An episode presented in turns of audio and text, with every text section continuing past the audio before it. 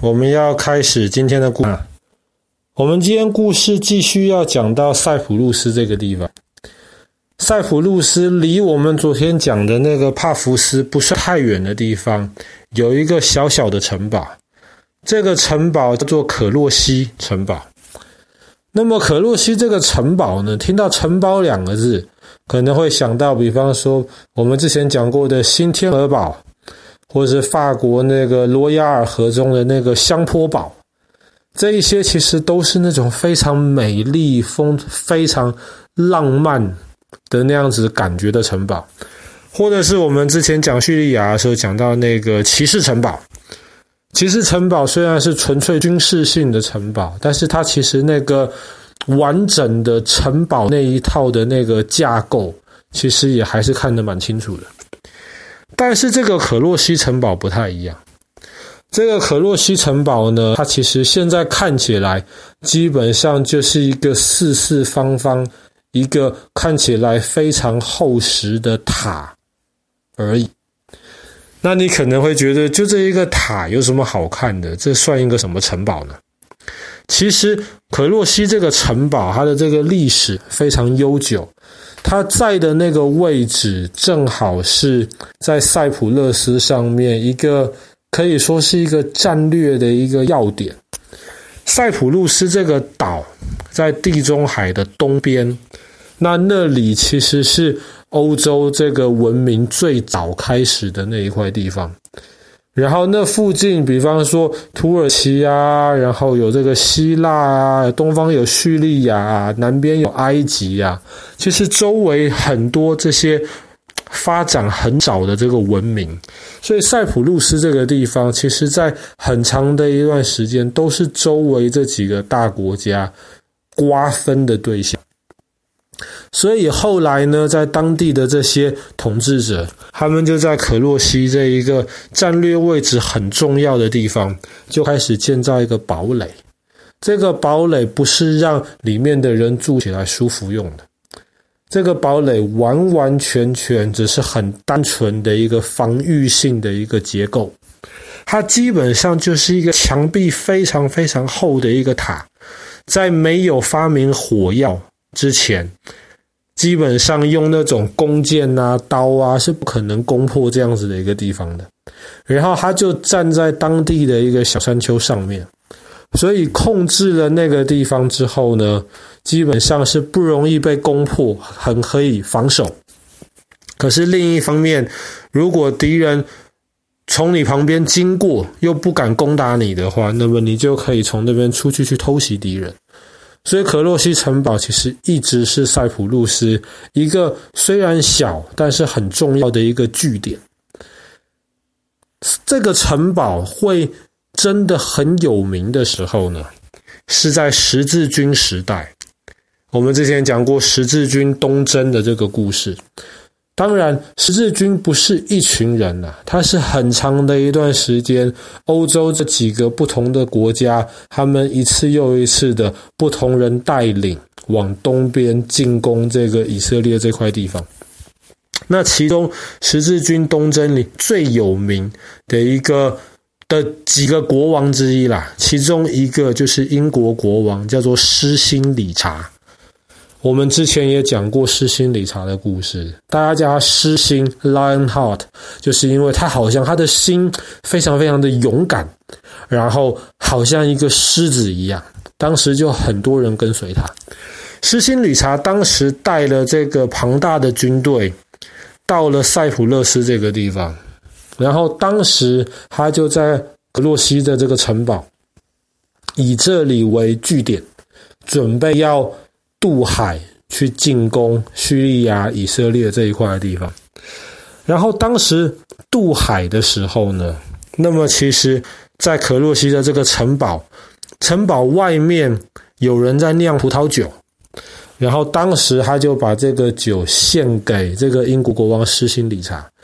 理查那个时候就讲了一句很有名的话，他就说：“这个是国王喝的酒，这个酒是酒中的国王。”意思就是说，哇，他很开心呐，现在国王，你看酒是专门给国王喝的，但是这个酒真的很好喝，就是全部酒中的国王一样。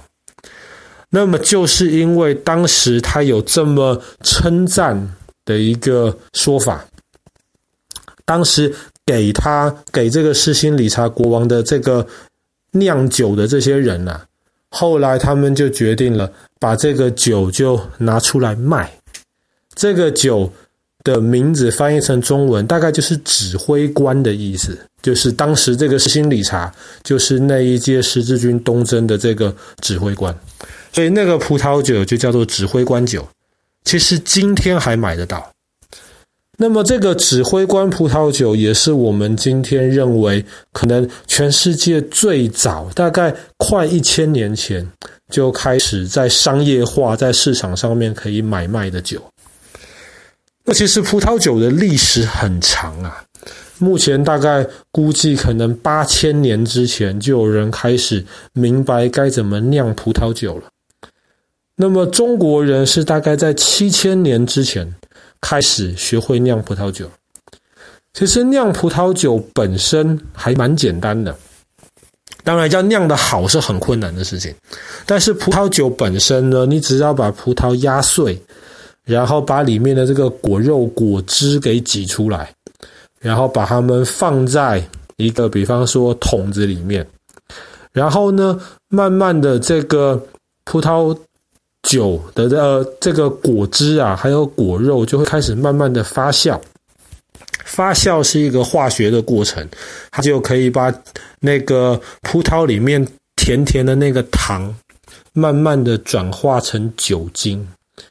所以，如果是越甜的葡萄酒的话，转化出来的酒精就越多，那么那个葡萄酒可能就喝起来就没那么舒服了。所以，通常真的是专门要酿酒的这个葡萄，通常你吃的时候会觉得有点酸酸的，好像没有像我们今天吃水果吃的葡萄那么甜一样，稍微有点酸酸的酒，那么酒精就含量不会那么多，喝起来到时候就不会这么辛苦。在这个可洛西的城堡外面，除了有刚刚讲到这个指挥官葡萄酒之外，在那边还发现了我们已知最早，然后到今天还保存完还保存完好，可以拿来使用那个榨葡萄的那个机器。像爸爸刚刚说的，你要酿葡萄酒的话，你要把葡萄给压扁。然后最好是把里面的果汁还有一些果肉都给它挤出来。那么，其实现在还有一些人自己在家里酿酒的话，他们会这样子把这些采集下来的这些葡萄都倒进一个大桶子或是大池子里面去，他们人就在里面采采采。采的时候，因为我们自己的重量嘛，那么就可以把脚下的这些葡萄给压扁，这样子果汁果肉就跑出来了。但是这个指挥官这酒，毕竟当时就是要拿出来卖的，不是自己喝的，所以这个卖的时候呢，他就需要做很多很多瓶，这样才可以卖。所以在那里的人，他们很早以前就发明了用机器的方法。来帮忙把这些葡萄给压扁，压扁。当然那个时候还没有发明蒸汽机啊，所以那个所谓的机器其实也是用人或者是用动物的力量去推动那个机器。但是再怎么样，那样子葡萄压扁，这个效率是远远比用脚去踩或是用手去压的这个速度要快得多。所以也是因为多亏机器发明出来。然后当时指挥官这一款的葡萄酒，才可以可以说是畅销地中海东岸。那么这个可洛西城堡呢，在施心后来他就被两个有名骑士团，我们都讲过这个圣殿骑士团跟医院骑士团，两个人骑士团都想抢这个城堡，当成他们的这个据点，所以这两个骑士团就闹得不可开交。那么后来呢，一个骑士团先抢到了，可是抢到没有多久之后呢，他们就被迫放弃了这个城堡。后来又被另一个骑士团占领。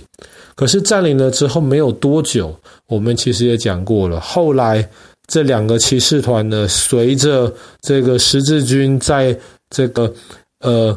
西亚，在这个以色列这块地方势力慢慢的消退，阿拉伯人又重新的回到这个地方之后呢，后来甚至阿拉伯人追到了这个岛上，一开始就是我们今天讲的这个塞浦路斯岛以及克里特岛。然后骑士团的力量才慢慢的从地中海东岸被赶出去。那么从那个时候开始，伊斯兰教徒接手了之后，可洛西这个城堡就变得不再重要了。塞浦路斯就完完全全变成了伊斯兰教的势力范围。那么这个城堡就慢慢荒废到我们今天看到的这个状态。好啦，那么我们今天的故事就讲到这边。目前人类已知最早开始酿葡萄酒拿来卖。的这个很有趣的一个地方，塞浦路斯的这个可洛西城堡。